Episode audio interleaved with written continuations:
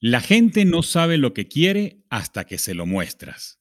Steve Jobs. Soy Germán Alberto Abreu y estás escuchando Comunicación Activa, el podcast sobre la comunicación y su impacto en nuestra vida diaria. Acompáñame a hacer un par de ejercicios. El primero es para los que están caminando, manejando, en el gimnasio o haciendo algo donde forzosamente tienes que tener los ojos abiertos. Mira a tu alrededor e identifica el diseño que más te gusta. Un póster, una valla o un espectacular, el vinil autoadhesivo sobre un vidrio, un flyer, si estás viendo el monitor de tu computadora, un ad en internet o en tu celular, lo que sea. ¿Qué es lo que te gusta de ese diseño que ahora mismo estás viendo? El segundo ejercicio es para quienes sí pueden cerrar los ojos. Cierra tus ojos por unos segundos e intenta recordar el último diseño que viste. ¿Lo recuerdas? En caso de que no, intenta recordar cualquier diseño que hayas visto y que lo tengas guardado en tu memoria. ¿Qué crees que hizo que aún lo recuerdes?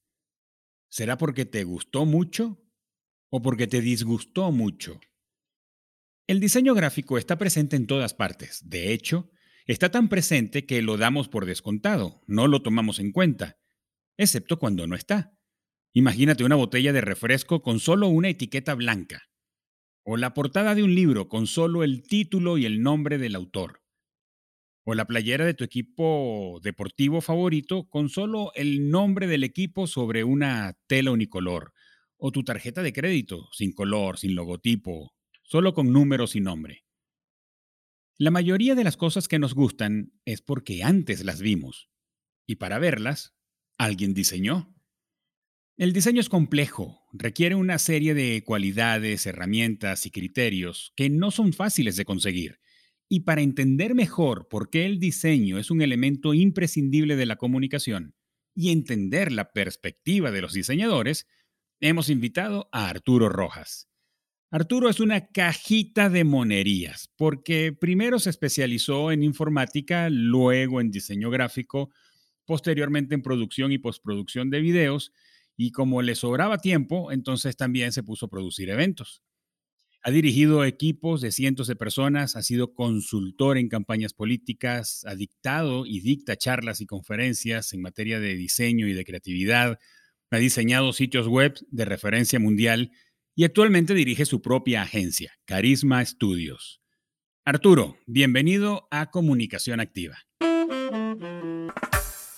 Muchísimas gracias, Germán, por, por la invitación y por esa presentación que eh, intimida un poquito. Muchísimas gracias por esta oportunidad mm, para hablar de diseño, de diseño gráfico, de imagen, de creatividad. Ah, disfruto mucho, creo que vamos a pasar un buen tiempo hablando de, estos temas. Así es. Mira, lo de la presentación es como dirían nuestros amigos bien ponderados de Lelutier. Además de ser verdad, es cierta. ¿Verdad?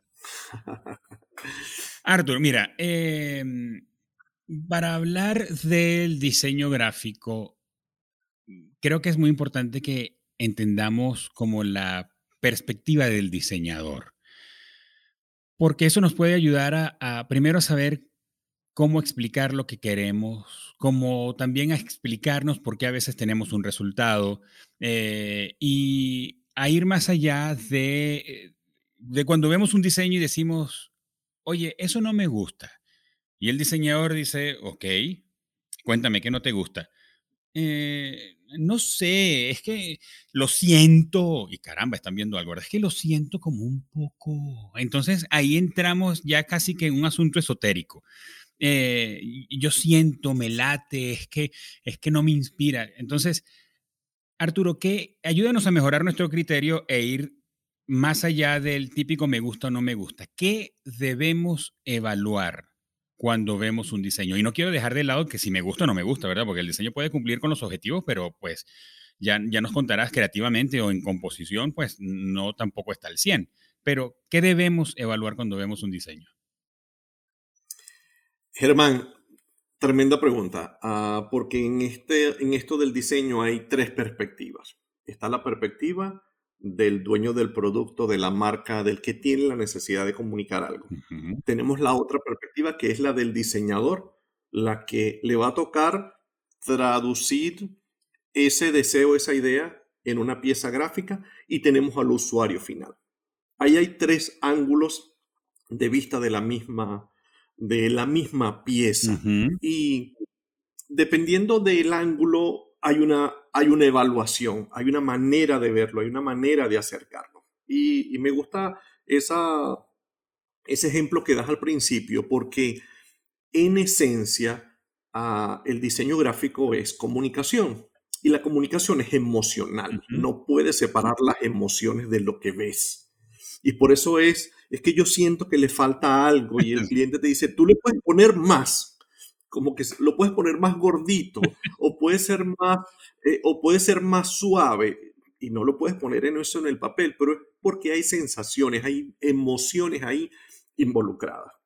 Entonces, bueno, yo me quiero concentrar desde la perspectiva del diseñador, de tratar de meterme un poquito en la mente del diseñador y, hablar desde ahí. y, y, a ratos quiero hablar del cliente y del usuario.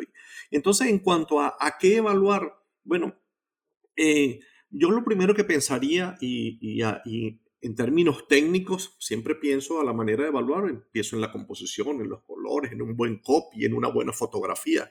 Todos, son esos, todos esos son buenos elementos para evaluar una buena pieza.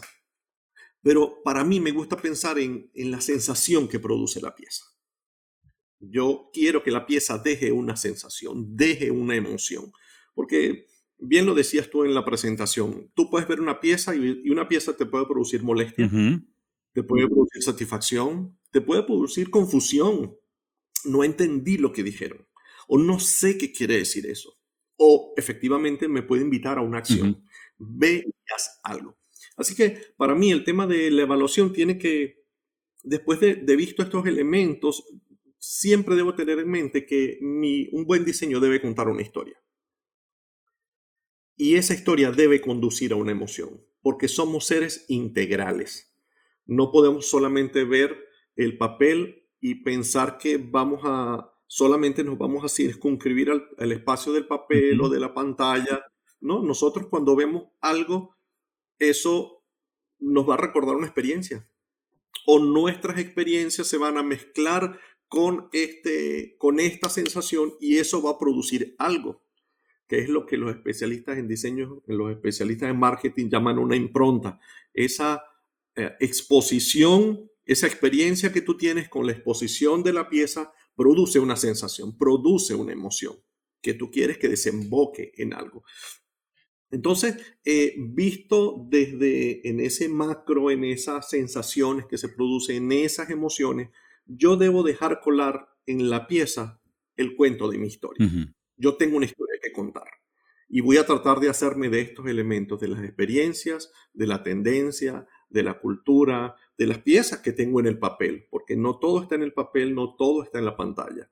El diseño tiene que saltar la pantalla, tiene que saltar el papel, porque la persona que lo está viendo tiene reacciones, pertenece a una cultura, vive en una tendencia y todo eso influye. Así que cada vez que veo algo, trato, ahora que tengo un poquito de experiencia, o trato de ver dónde está la historia, qué me quieren contar qué me quieren anunciar, qué me quieren comunicar, a dónde quieren que yo vaya con esta pieza gráfica. Así que siempre que veo una pieza para responder tu pregunta, ¿cómo evalúo dónde está la historia? Ahora, cuando, cuando, cuando vemos, por ejemplo, una etiqueta de un producto o, fíjate, voy a hacerlo desde otra perspectiva. Si yo veo el póster de una película, yo pudiera deducir rápidamente cuál es la historia. O si veo eh, un anuncio para un concierto o para un evento, creo que, creo que podría como identificar cuáles son los elementos. Pero si veo una etiqueta sobre un envase o, veo un empaque mm, o, o, te dicen, oye, este, Arturo,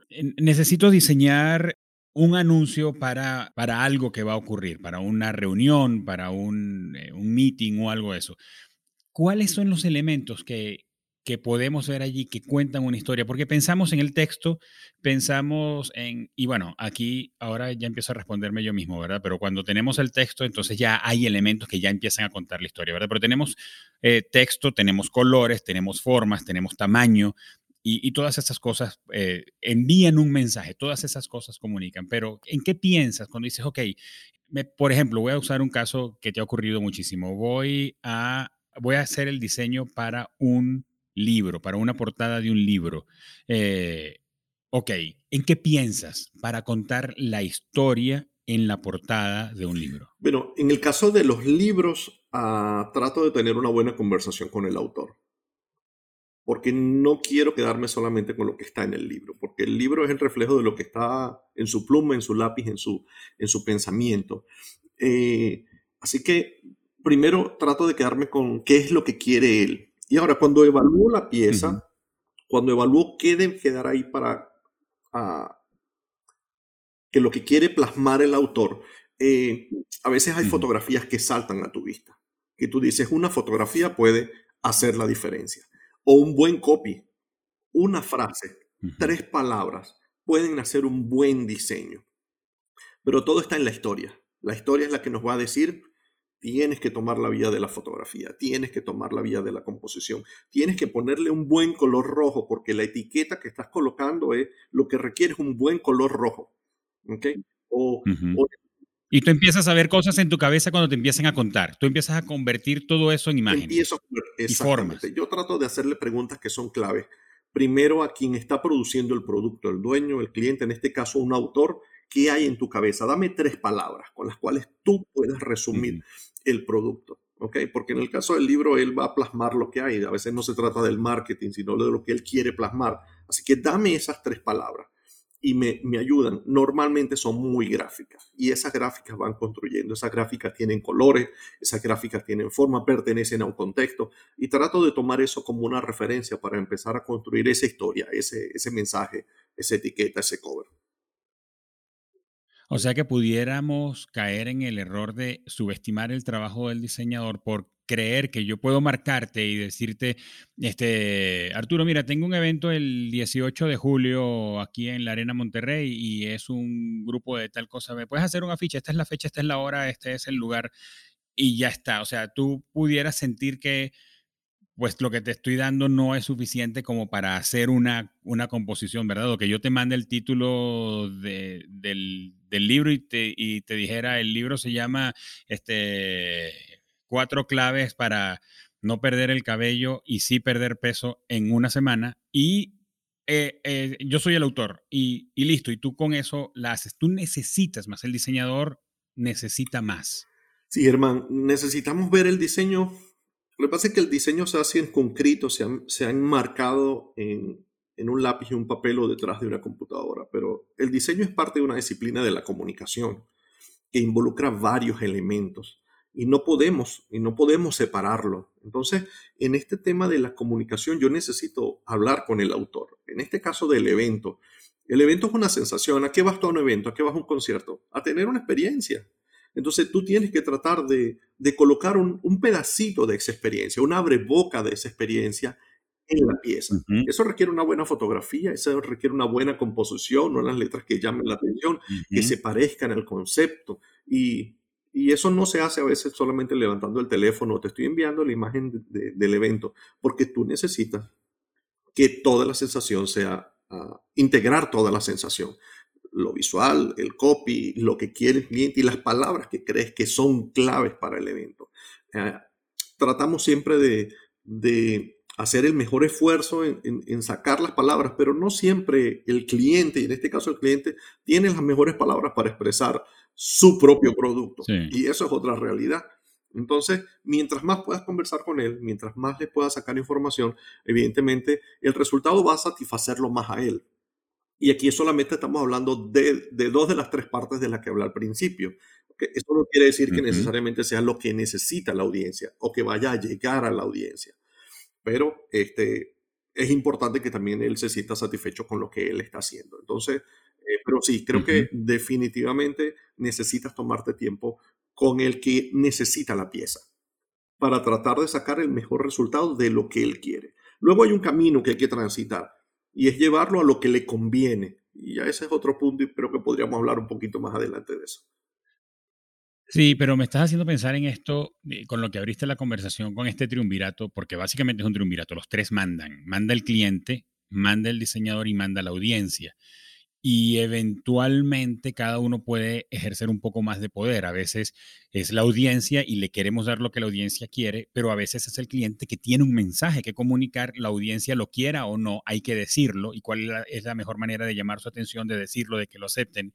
Y a veces es la perspectiva del diseñador que sabe que ya ha leído a la audiencia y la conoce y sabe lo que le conviene al cliente y como que la mayor carga de poder en el buen sentido la, está en manos del diseñador. Creo que esa perspectiva que nos diste al principio puede ser como un buen, una buena autopista para tenerla presente durante, durante la conversación.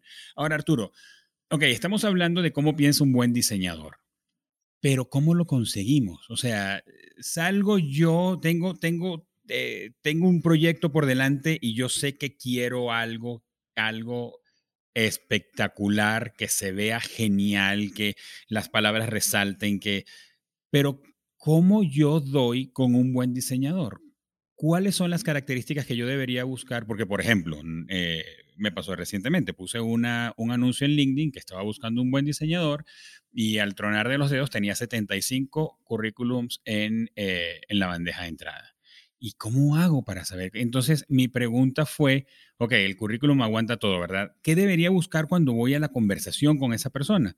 Eh, o, más bien, ¿hay red flags, Arturo, que puedan alertarnos que estamos frente a un diseñador que tiene un parche en un ojo y un loro en el hombro, que es un pirata? Este, ¿cómo, cómo lo Mira, Germán, en este tema de, de, los red flags y de, de, estar con la persona correcta, nuevamente, el diseñador como comunicador no puede ser un profesional individual. No existen los llaneros solitarios. Tú necesitas hacerte de un equipo de trabajo. Quizás si eres un emprendedor, quizás si eres, ah, si eres freelance, eh, eso está bien, no hay ningún problema con eso, pero necesitas de hacerte de un equipo de trabajo. Yo necesito a alguien que escriba bien, que tenga un buen copy, que pueda construir un buen storytelling, porque eso es lo que yo voy a utilizar para construir mis piezas. Yo necesito un buen fotógrafo, o por lo menos una buena, una buena galería de, de buenos footage con, buen concepto.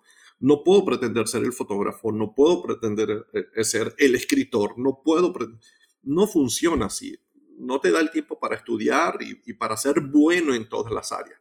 A veces te toca resolver algunas piezas, por la emergencia, por presupuesto, por la razón, pero siempre trato de, ah, en esa conversación con ellos, es saber quién te hace el copy. Ah, no, el copy lo hago yo. Se prende la primera bandera. Mm. Eh, ¿Quién te hace las páginas web? Yo, yo soy el mismo, yo soy el mismo developer. Posiblemente estudió, en mi caso yo tuve la bendición de, de estudiar informática, eso fue mi primera carrera y en, el, y en el camino empecé a diseñar, pero por un asunto de pasión. Pero no siempre es así. A veces empiezan a hacerlo por un asunto de necesidad o por abarcar todo el mercado. Entonces, cuando ves tantas, tantos elementos en un portafolio, ah, para mí llama la atención. ¿no? Yo soy bueno haciendo páginas web, yo soy editor, yo hago, yo hago editorial, yo hago diagramación editorial, yo... Todas esas cosas ah, me hacen hurgar un poco más en cómo llegó ahí. Para buscar gente que sea especialista en áreas. Hay especialistas en, hay diagramadores, eh, hoy, hay, hoy se ha diversificado mucho más la rama del diseño y, están los que hacen solamente los infographics. Son especialistas en hechos. De hecho, hay un posgrado ahora en infographic. Este, entonces, creo que trato de ver cómo él ha conformado su equipo de trabajo o quiénes lo ayudan a que ese trabajo sea de la mejor manera. Y lo segundo es ver que no hagan de todo, porque la computadora, el Photoshop, el Illustrator no son ah, todas las herramientas que tú necesitas para ser un buen diseñador. Sí, es, es, como el caso de la pala, ¿verdad? O sea, la pala tiene la capacidad de abrir un hoyo en el jardín, pero hay que ver quién es el que va a usar la pala, ¿verdad? Porque en este caso el Photoshop solo o el Illustrator solo no, no hace el trabajo.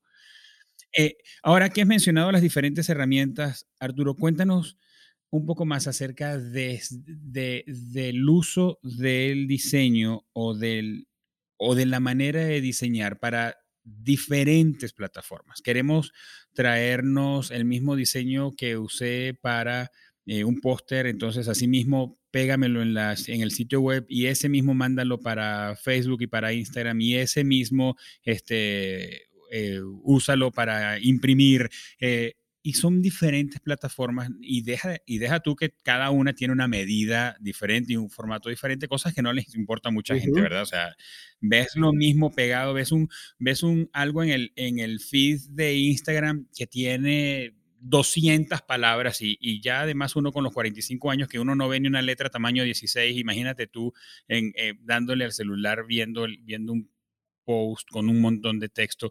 Eh, ¿Cuáles son las... Eh, ¿cómo, lo hacemos? ¿Cómo, ¿Cómo podemos, qué cosas debemos tomar en cuenta a la hora de, y estoy desde la perspectiva de quien solicita, para solicitar diseños para diferentes plataformas, eh, diseño gráfico para diferentes plataformas y usos? Mira, uh, es muy frecuente eso que estás diciendo, que agarraron el póster y lo pusieron a tamaño y lo llevaron a Facebook y, y, lo, hicieron, y lo hicieron en todas las plataformas. Y ese es el, el caso más clásico. Pero aplica Llame una playera. Ajá, exactamente. Oye, aplica con el branding. Eh, diseñaron la marca, diseñaron el logotipo, el isotipo, uh, y tiene una degradación. Y entonces, después que hiciste tu pieza, que es una guacamaya hermosa con todas las degradaciones posibles, dice: Yo la quiero bordada en una playera. Yo la quiero uh -huh. bordada en una playera, la quiero bordada en una gorra. Y no, eso no es posible, no lo puedes hacer. Entonces, uh, uh -huh. necesitas pensar en el público objetivo. Una vez que tienes la pieza máster, yo siempre invito a hacer una pieza máster. Esa pieza máster es lo más grande que la puedas usar. Yo uso 13 por 19 pulgadas y ahí elaboro mi pieza. Y de esa pieza, una vez sol, por solicitud del cliente o a solicitud del cliente, eh, perdón, le pregunto al cliente, ¿dónde quieres estar?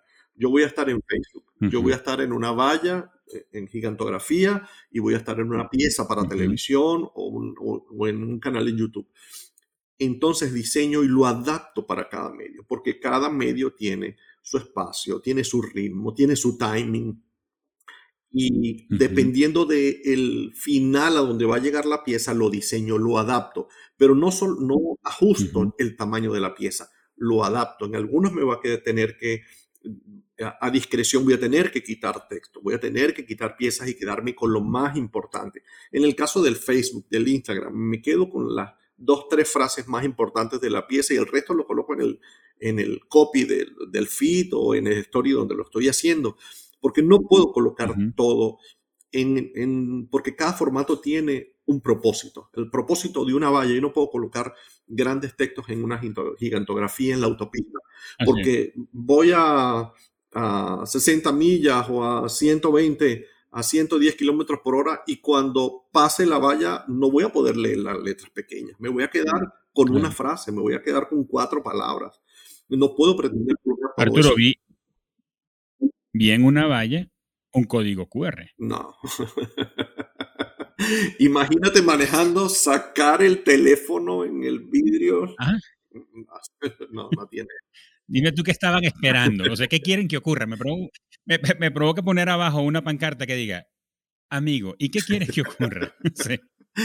¿Qué pensarán los motorizados cuando ven el QR? Pero cosas como esta, necesito Mira, pensar en el fin. ¿Cuál va a ser mi medio final? Y adaptarlo. Pensar en el público objetivo y adaptarlo al medio, creo que es mi consejo. Ahora hablas, eh, lo mencionamos hace, hace, hace instantes, eh, los diferentes elementos, el, color, el texto, las formas. Uh, ¿Qué haces, Arturo? ¿Cuál es tu proceso para la composición? Eh, y quiero rescatar lo que hablas de el, el, diseño debe transmitir una sensación. ¿Qué sensación me produce la pieza? Porque no podemos, como dices, tomando tus palabras, no podemos separar el diseño de las emociones. Entonces, eh, eh, ayúdanos con, por ejemplo, con algún proyecto en el que estés trabajando ahora, que tienes que agregarle color, tienes que agregarle formas, tienes que agregarle el logotipo del cliente, tienes que agregarle un texto. Eh, ¿En qué piensas? O sea, cuéntanos cómo es el, proceso desde el escenario de yo necesito que esto comunique, yo necesito que esto diga algo. Entonces, ¿cómo unes? ¿Cómo, cómo haces ese? ¿Cómo juntas todos los ingredientes para convertir eso en algo que sea atractivo, que sea deseable y que cumpla los objetivos que el cliente está esperando que cumpla? Ah, bueno, en este momento estoy trabajando en un proyecto para un evento que va a suceder en Panamá y tiene cuenta con la participación de ocho países, 12 ciudades, van a traer representantes a Panamá. Así que el desafío es cómo integrarlos a todos, cómo integrar y que cada uno, porque aunque el evento es en Panamá, uh, tiene representación en estos países y cada uno de estos países va, va a impulsar la actividad para traer delegaciones. Entonces, ellos tienen cada uno de, en cada una de estas ciudades deben sentir el evento parte de ellos. Entonces, ¿cómo hacer que ellos se integren? Y no, esto no se trata de poner las banderitas de cada uno de los países, que al final es... Esa, esa es la ruta rápida. Claro, que siempre es muy tentador poner la bandera, pero ¿cómo hacer? Aparte son todas ciudades latinoamericanas. Sentir que todos se puedan incluir. Bueno, tienes que recurrir al color tienes que recurrir a, a, la fotografía del gentilicio latinoamericano o debes recurrir al color, tienes que recurrir a la saturación. Eh, hoy hay, uh -huh. y, y, especialmente este año tenemos dos tendencias muy marcadas. Bueno, tres, tenemos, volvimos a los 90, al neón y, y a las texturas cerca del neón. Nos mantenemos en el minimalismo, pero este uh -huh. año volvimos al maximalismo, a ponerle mucho uh -huh. color y a saturar mucho las piezas. Entonces, bueno, yo me estoy haciendo de esa herramienta de maximizar, de ponerle mucho color a la pieza, de trabajar en un fondo azul, uh, un azul muy oscuro, pero con colores blanco, amarillos y algunas piezas adicionales alrededor con mucho color, verde y amarillo para representar a los brasileros, rojo, blanco y azul para representar a muchos países en el Caribe. Y estoy utilizando estos muchos colores para poder representarlos y que ellos lo puedan abrazar. Diga, esto es caribeño, esto se parece a nosotros, esto es latinoamericano y sobre eso estoy escribiendo un copy. Pero ese ha sido mi proceso. Se, eh, he pensado, lo veo desde que ellos puedan apropiarse de la pieza. A esto me representan. Y el brasilero diga, esto tiene un azul en el fondo y tiene líneas amarillas y verdes. Esto es Brasil.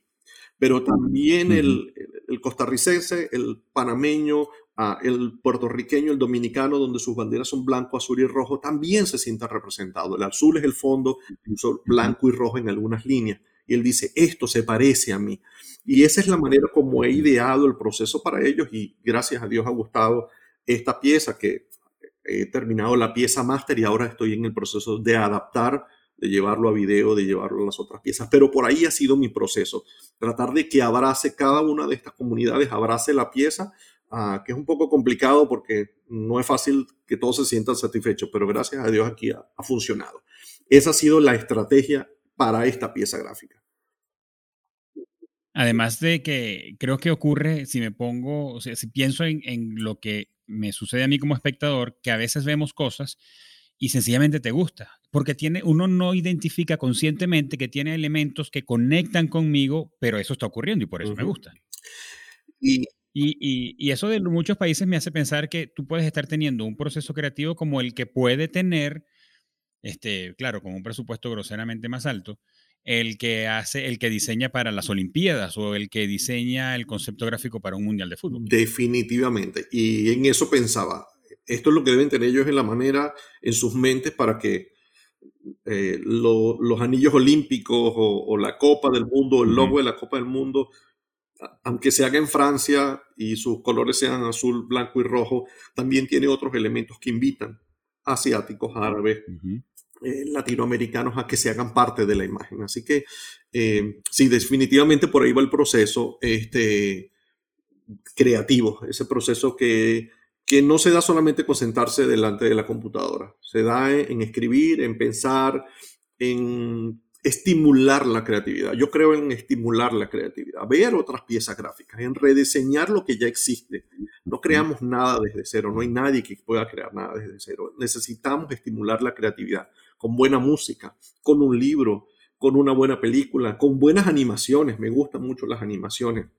Y todo eso ayuda a construir tu pieza. No partes de solamente las letras o el copy.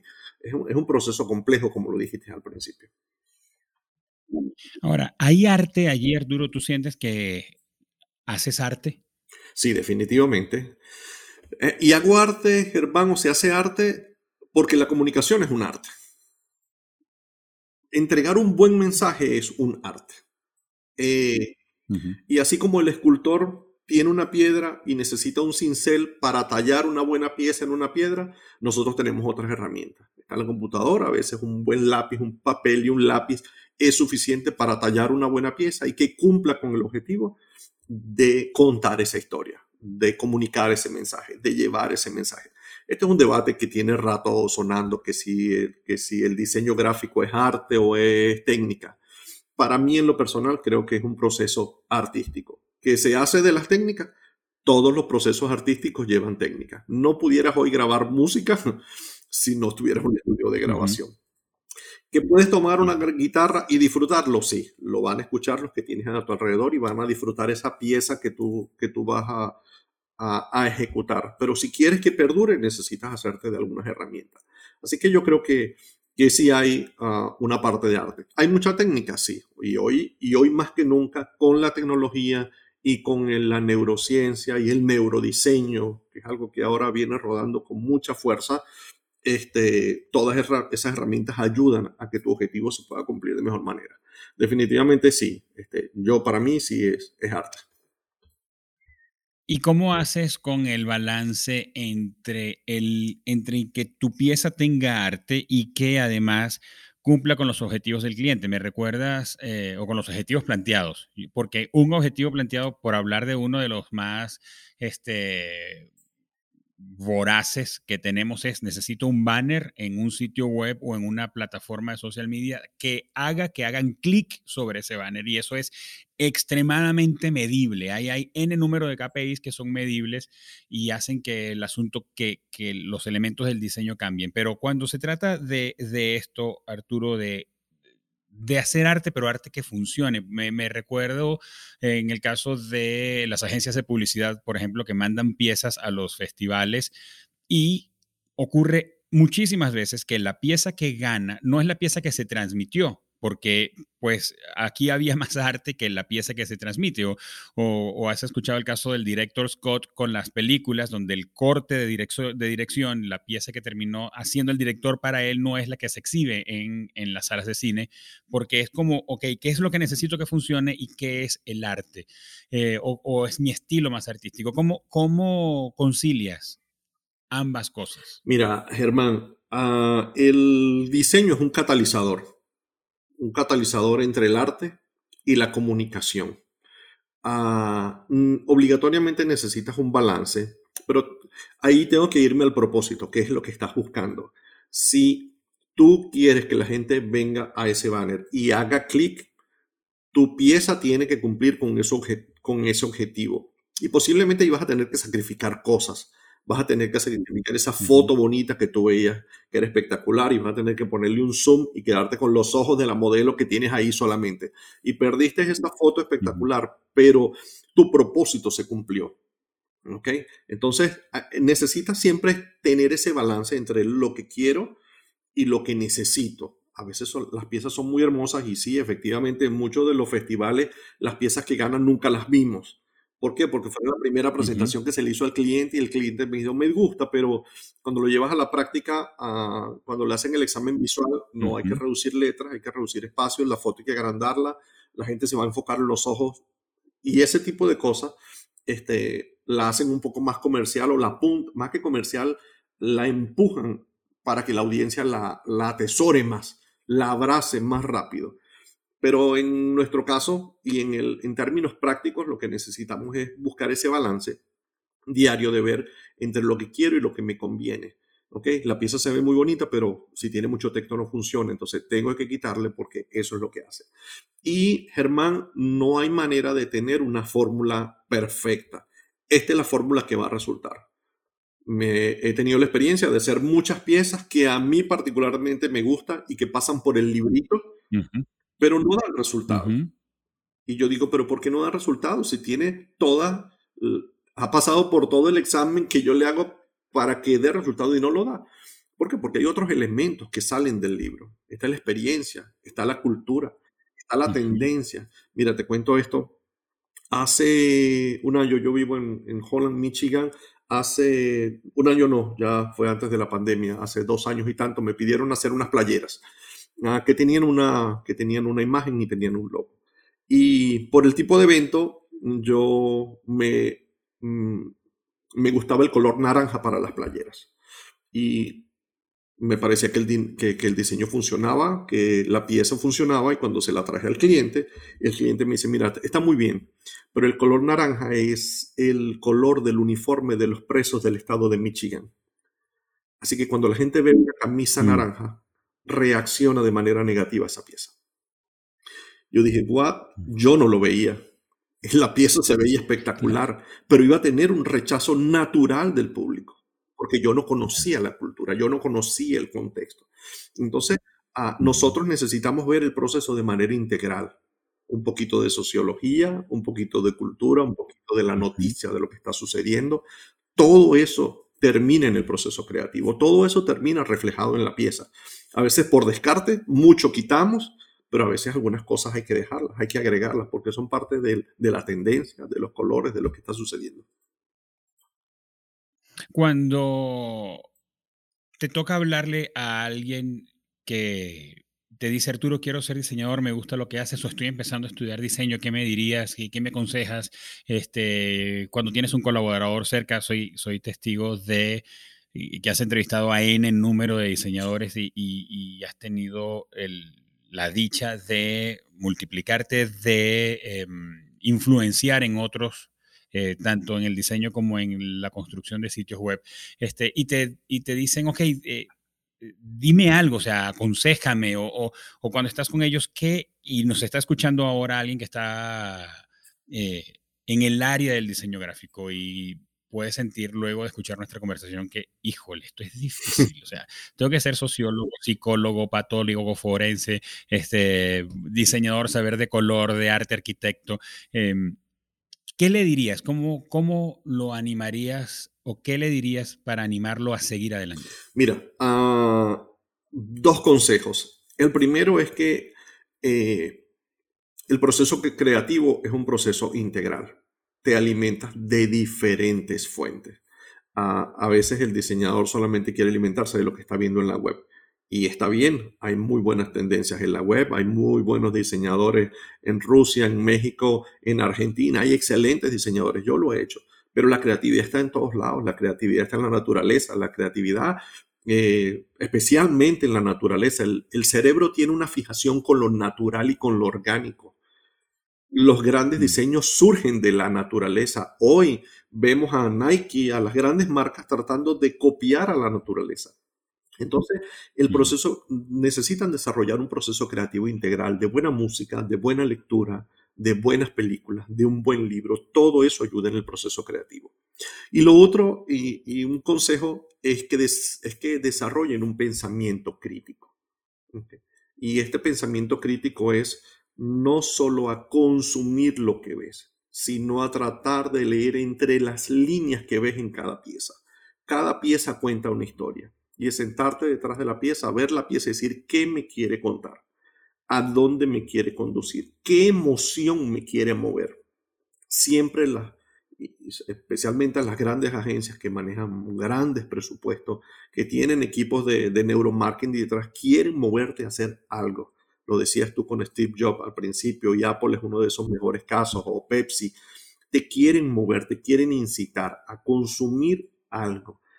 Como diseñador o a estos que a los diseñadores, a los que se están iniciando, vean qué hay en la pieza. ¿Qué me quieren contar? ¿A dónde me quieren empujar? ¿A dónde me quieren llevar? Creo que eso es algo que necesitan hacer. Así que yo me quedaría con esos dos consejos. Hay mucho que decir en ese tema, pero creo que el pensamiento crítico y un proceso creativo completo.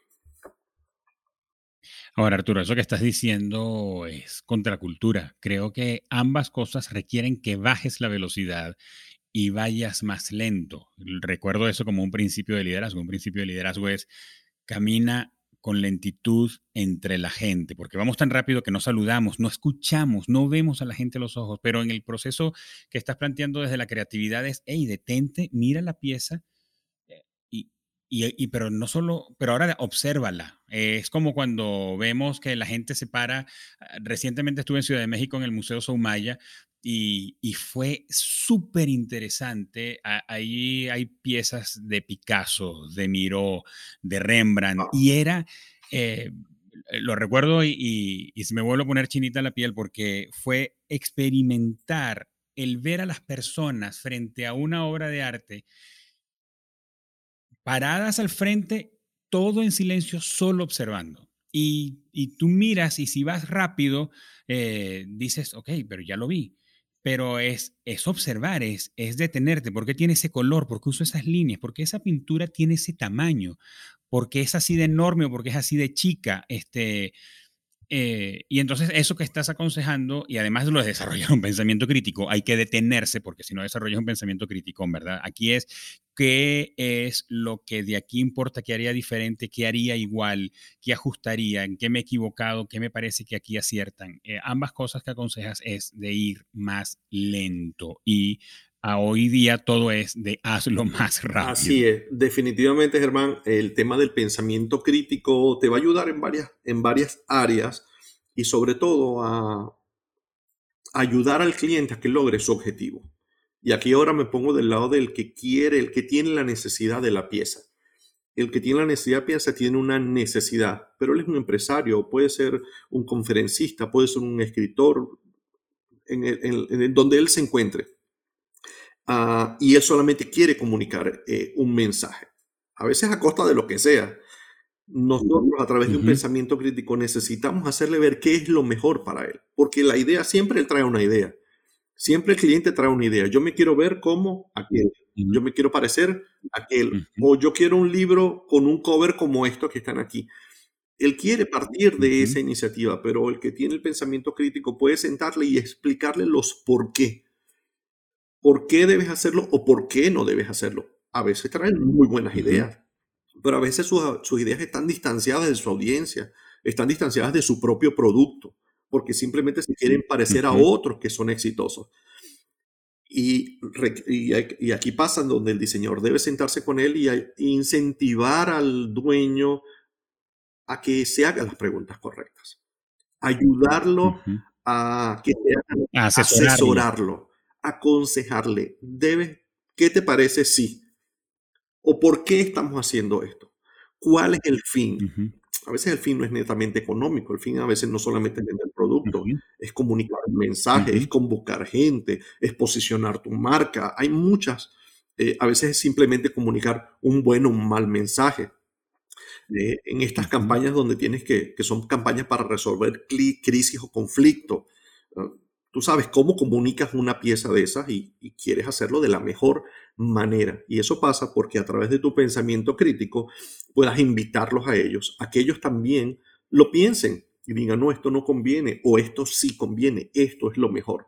Porque corremos el riesgo, ah, a veces por razones económicas o, o por presión o por esa velocidad en la que vivimos, yo lo quiero así y así va al final. Y cuando me pasaba eso, yo simplemente le decía, bueno, eh, yo no le voy a poner mi marca, o por lo menos eso no va en mi portafolio. Voy a cumplir con la necesidad de él porque él lo quiere. Pero cuando son piezas que yo quiero abrazar y yo me quiero involucrar en el proceso, yo trato de que, el, que hagamos el proceso creativo juntos, hacerle las preguntas a él, los por qué. Creo que eso nos ayuda lo ayuda a él y me ayuda a mí a tener un, mejor resultado. Y ahí no hemos llegado a la audiencia, porque en ese procesamiento creativo también tienes que traer la audiencia y ponerla delante de él. Mira, esta es la tendencia. ¿Para quién es tu producto? ¿Es para hombres o para mujeres?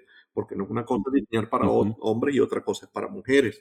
Este, ah, conversaba con un pastor amigo ah, en estos días y le decía, le digo, recomiéndame un restaurante el domingo para luego salir de, de, la iglesia. Y él me decía, mira, yo escojo por la comida. Yo veo el aviso donde está la comida. Yo veo con hambre. Porque yo pienso en un túnel, pero mi esposa piensa en el ambiente. Entonces, si tú me preguntas a mí, yo te voy a decir, yo quiero carne con unas grandes costillas porque yo estoy viendo el plato. Pero mi esposa quiere que el ambiente sea familiar, que haya una música cómoda, que el aire acondicionado no moleste y que la comida sea buena. Entonces, mire cómo no estamos hablando de productos que tengan que ver que sean de hombre o para mujer. Tiene que ver es la misma comida para los dos, pero el enfoque es diferente. Entonces, necesitas decirle eso a tu cliente. ¿Tú de verdad quieres llegarle a los dos? ¿A quién le quieres llegar? ¿A mujeres o quieres llegarle a hombres? ¿Cómo le vas a llegar a los dos? Entonces, necesitas tener ese contenido, necesitas tener esa información y ofrecerla a tu cliente para que él entienda a la audiencia. No es lo que yo tengo, sino es lo que ellos necesitan. Ellos necesitan tu producto. Y creo que eso puede ayudar a responder esas preguntas. Oye, Arturo, pero me estás haciendo agregarle otro valor como a este, a este pool de valores que debería tener un diseñador gráfico y, de lo que estás hablando es de humildad. Es que eh, el diseñador debe tener la humildad de, para reconocer que no lo sabe todo, para saber cuándo tiene que preguntar, para indagar y poder hacer más preguntas al cliente sin sentir que lo van a interpretar como que no sabe, tener la humildad para saber que hay cosas que van a tomar años, porque de lo que tú estás hablando, en buena medida, Arturo, eso llegó con los años, no con la cantidad de diseños hechos, sino de años corridos, de ver qué funcionó y qué no funcionó, de tener el input del cliente, de ver cómo se comportó la audiencia, de ver cómo, cómo duró una pieza en el tiempo o cuán rápido caducó. Creo que es un asunto de, humildad que debe estar entre los valores de un diseñador. Definitivamente, Germán. Ah, y sobre todo a esta velocidad a la que se mueve la comunicación hoy día. No lo sabemos todo.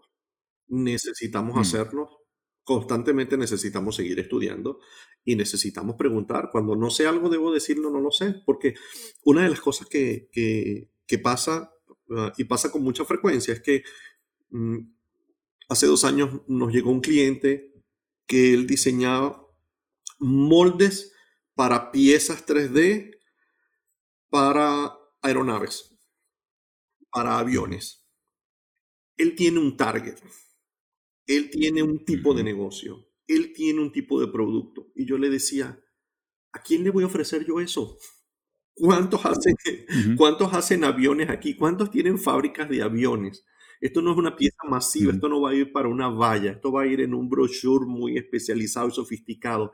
Y tuve que decirle, explícame, ¿cómo es esa persona? ¿Cómo es ese dueño de esa empresa o ese ingeniero que trabaja en esa planta? ¿En qué piensa él? ¿Cuáles son sus hobbies? ¿Qué le gusta? Porque me encontré con una página en blanco, o sea, no sabía qué ofrecer, no sabía qué diseñar para él, porque no se trata de poner colores, líneas y no, funciona ya. Si no apelas a la emoción, si no procuras una conexión con él, eh, va a ser un diseño más, no va a trascender. Y el cliente, cuando siente que no trasciende, va a buscar a otro. Y así, y así de sencillo funciona. Entonces necesitas a ser humilde y decir, no lo sé, yo nunca he trabajado con este tipo de negocio, yo nunca he trabajado con este tipo de, de con editoriales, o yo no he trabajado nunca con un, con un editor de video o con un músico. Ah, ese es otro mundo, trabajar con artistas, eso es, ese es otro mundo. Para los diseñadores también es, una, es un reto grande. Entonces, eh, creo que sí, se necesita humildad, hermano, para decir, no lo sé, Ah, para recibir el consejo de, del que es especialista en marketing ah, y te dice, esto es lo que debe ir a la pieza porque esto es lo que le gusta a la audiencia y tú debes decir, a mí no me parece, pero eso es lo que está mandando la audiencia. Entonces sí, definitivamente la humildad ah, hace buena parte de, de ese pool de cualidades que debe tener un buen diseñador. Mira, tengo una última pregunta, Arturo, pero me da miedo la respuesta. Eh, porque yo la tengo. Mira, la pregunta es, si nuestra audiencia pudiera recordar una sola cosa de lo que hemos hablado hoy, porque tienen pues pocas, una capacidad cognitiva muy limitada, ¿verdad? Y pudiera recordar una sola cosa, ¿qué quieres que sea? Y antes de que respondas, mi sugerencia es, aquí hay, hemos hablado de varias cosas que deberían recordar siempre. Así que mi sugerencia es, vuelve a escuchar el episodio. Y aquí está nuestra productora y es primera vez en todos los episodios que hemos grabado que yo sugiero vuelve a escuchar el episodio. Eh, pero Arturo, si pudieras, eh, si se te ocurre algo que crees que, mira, si vas a recordar una sola cosa de esta charla de 50 minutos, ¿qué escogerías que fuera? Mira, ah,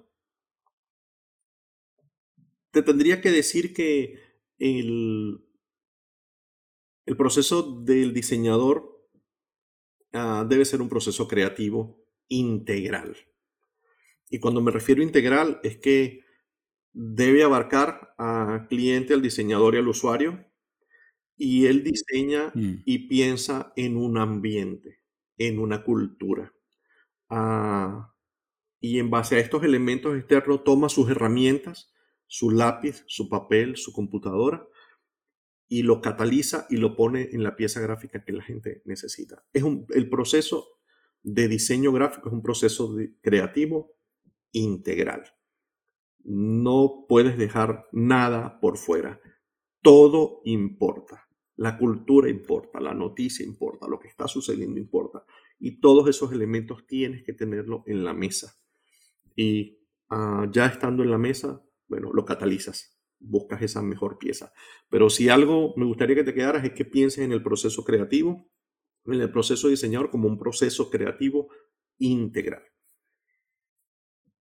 De acuerdo. Quiero recoger algunas palabras que o algunas frases que ha dicho Arturo. Empezamos esta conversación y él abrió el portón con tres perspectivas del diseño que debemos tener, que es la perspectiva del cliente, la perspectiva del diseñador y la perspectiva del usuario final.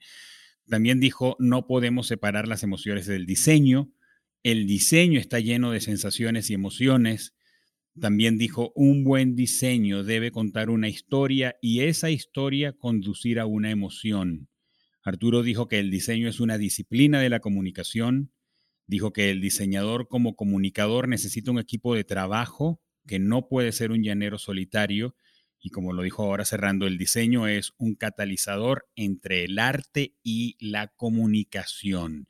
Si tú que nos estás escuchando quisieras conversar con Arturo, quieres ponerte en contacto con él, eh, lo consigues en Instagram como Arturrojas y en el sitio web de su agencia carismastudio.com. Carisma termina con H, estudio empieza con S. www.carismastudio.com. Arturo, muchas gracias por acompañarnos en este episodio de Comunicación Activa. Muchísimas gracias, Germán, por esta oportunidad, por esta buena conversación. Ah, la disfruté eh, y muchísimas gracias. Les deseo el éxito a ti, a, tu equipo eh, y a todos los que han participado aquí. Creo que añaden un granito de arena sumamente importante para este proceso de comunicación. Muchísimas gracias, de verdad.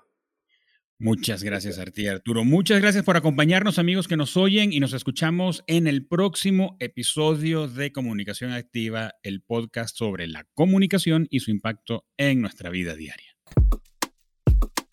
Amigos, gracias por habernos acompañado en este episodio y recuerda que en kipusmx.com tenemos más recursos sobre comunicación disponibles para ti. Y además desde allí también puedes conectarte con nosotros para servirte en lo que podamos ser útiles para potenciar tus estrategias de comunicación. Mi nombre es Germán Alberto Abreu y nos escuchamos en el próximo episodio de Comunicación Activa. Este episodio llegó a ustedes gracias al profesionalismo de Mariana Moreno en la producción y Anthony Castillo en la edición y montaje. Comunicación Activa es una producción original de Kipus.